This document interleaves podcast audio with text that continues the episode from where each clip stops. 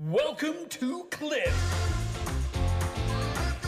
時刻は午後2時30分になりました。ゲックリーナーシンガーソングライターの近藤夏子です。ゲックリーナーラジオ関西アナウンサー春名優希です。プレリストオブハーバーランド塩田恵美さんエミプレお疲れ様でございました。ここからはクリップ月曜日ゲックリでお楽しみください。それ正式名称ですか？エミプレって。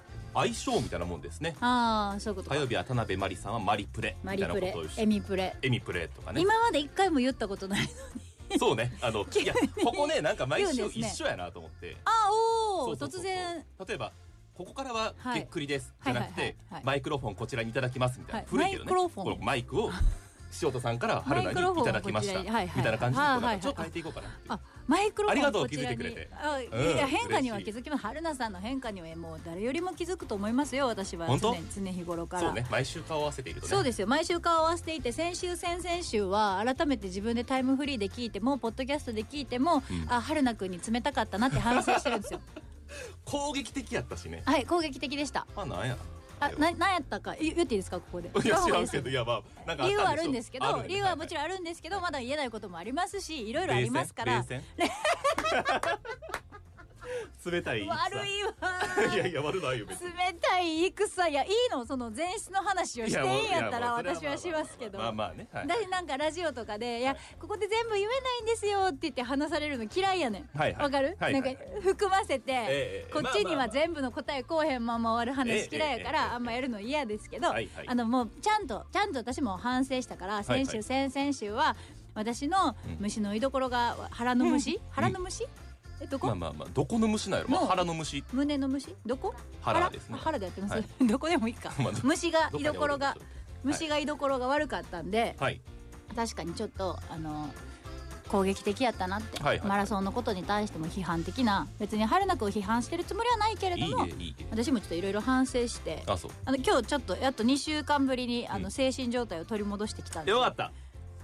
なんか今日すごい静電気くるすごいね。あのこれはどうこれは誰の何なんですか？ラジオブースあるあるなの？これは何なんですか？なんかえなんか私私らなんかドッキリとかかけられてます？今日。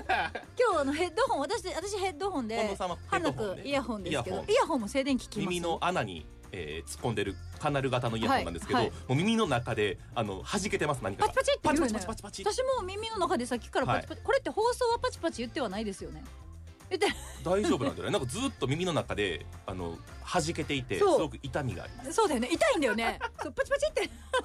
あこれはほら今も。ほら今も今も。あこれ僕のせいかもね。あ僕今ダウンジャケットみたいなの着てるから。えそれ春菜くんがダウンジャケット脱いだらどうにかなる？もんなん？脱いでみようか。え脱いでみて。そういう問題なの？えこのヘッドホン私のヘッドホンにまで静電気くるの？知らんあとりあえずこれでやってみる？放放送には載ってないんだよね。だから放送に載ってないってことはリスナーさんに伝わらへんからこの会話もまたリスナーさんには分からへん話をうちら冒頭からずっとしてしまってることになって嫌なんだけど実際あでもなくなったかも。うんうん。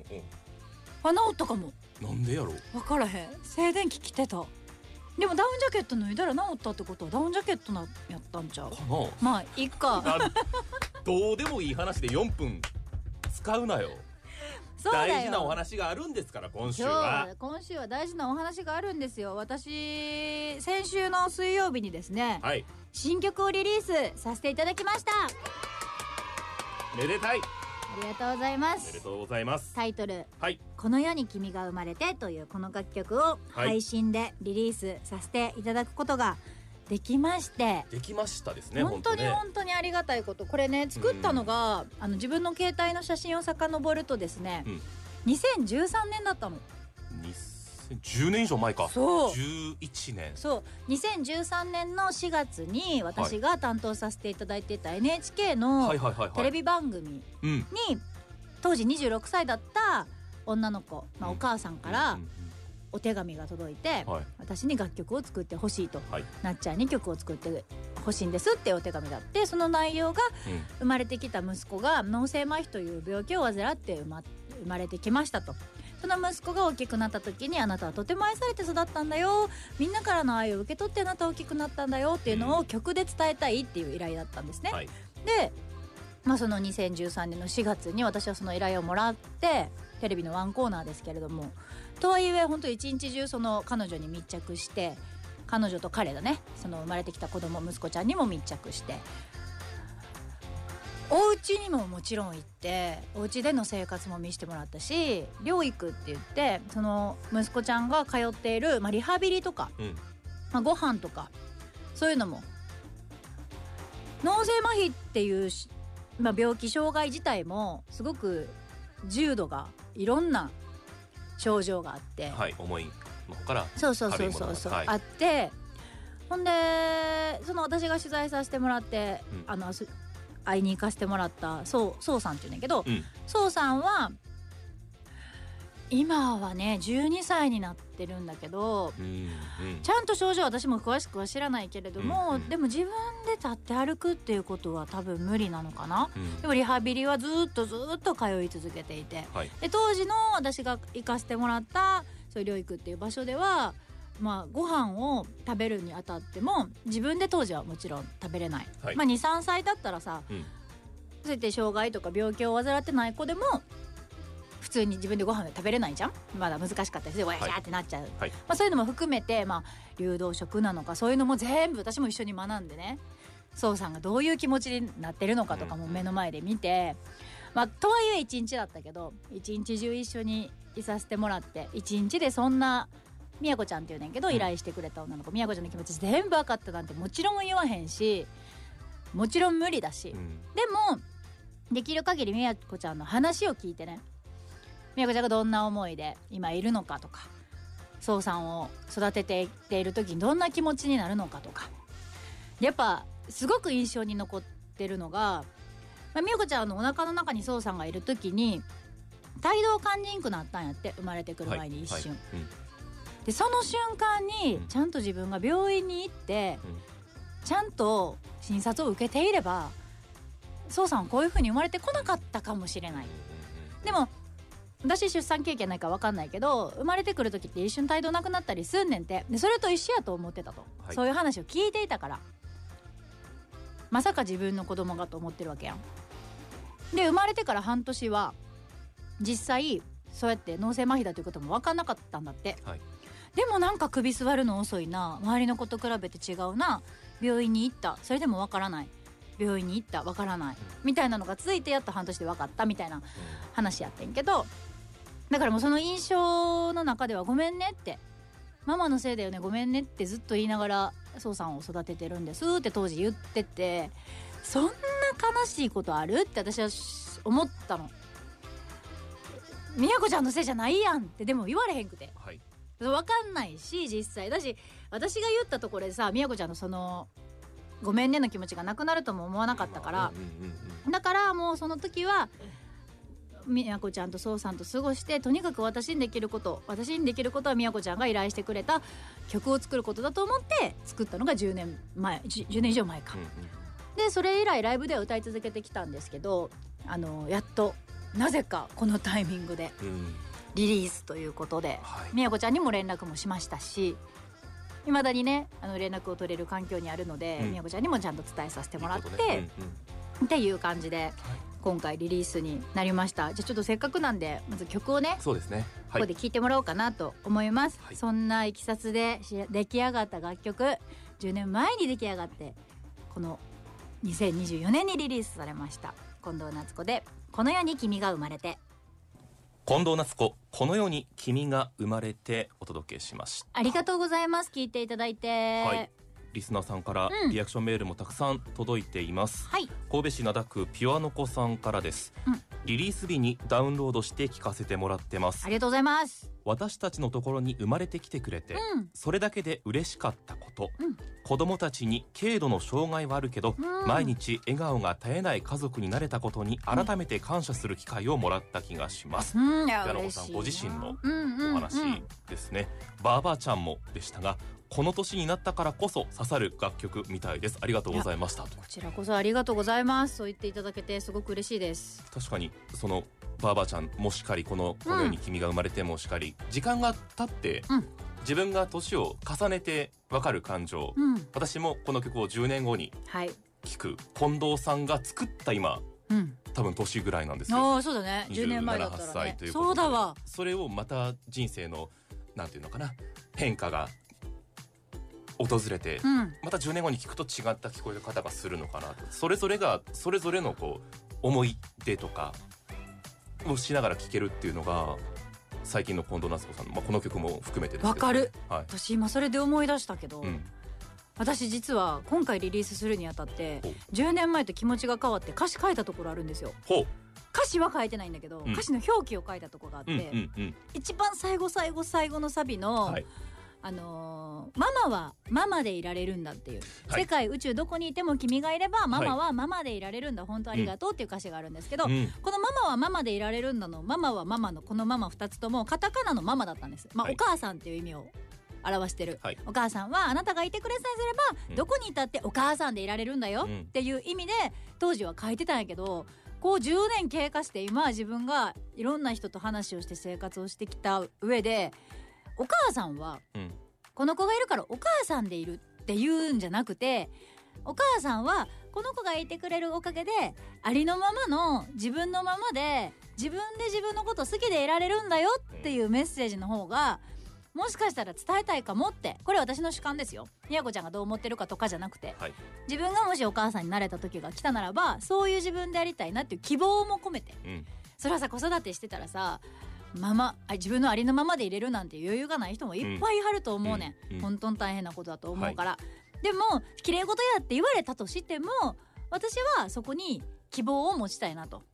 ありのままの自分が自分らしくいられるよっていうメッセージの方が最後はうん。いいなと思って10年越しにそこだけあの表記を変えましたね。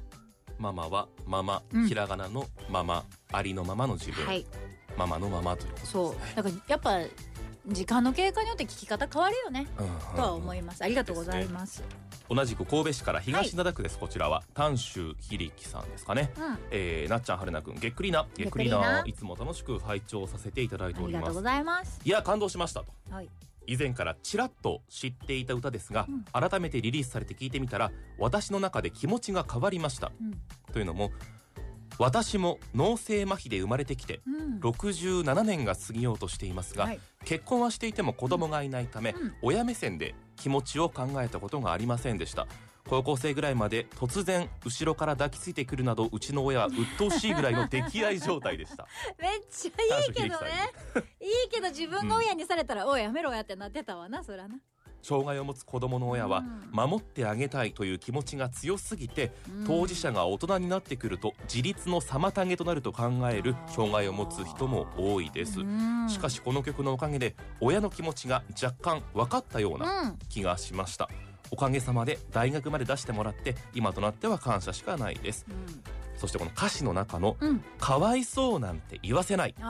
ということが、はいなっちゃんもお母さんその依頼者さんのお母さんもうん理解しておられてすごく安心して感激しました、うん。そうです障害当事者はかわいそうではありません、うん同じを同じ誇りを持って生きていく人間ですぜひこの世に君が生まれてを私たちの理解のためにいろいろなところでいっぱい歌ってくださいとありがとうございますこれか。らに対するエールもありますが、まあ、当事者というか自分が、えーまあ、歌われている側としてうん。受け止めたというこの短州ひりきさんね。嬉しいですよね。で今回まあ作るきっかけがねそうやって脳性麻痺で生まれてきた子供に対してのお母さんからのラブレターみたいな感じで作りましたけど、実際この曲リリースしてとかこの曲歌い続けてたこの10年間もそうなんだけど、はい。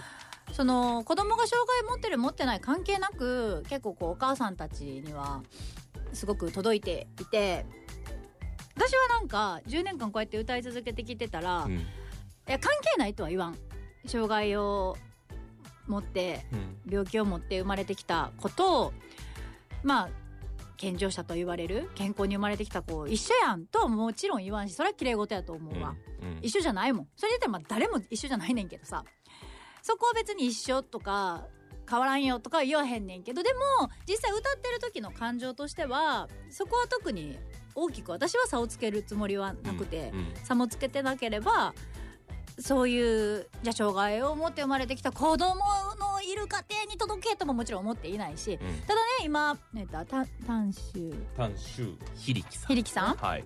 みたいなこういった実際自分がそういう病気を患って生まれてきました、そういう障害です。そういう人からこういうふうにこの曲を歌うことで理解をしてもらえるようにうん広めていってくださいって言ってくださるのもすごく実は嬉しいことで、だから今度2月の11日に、はい。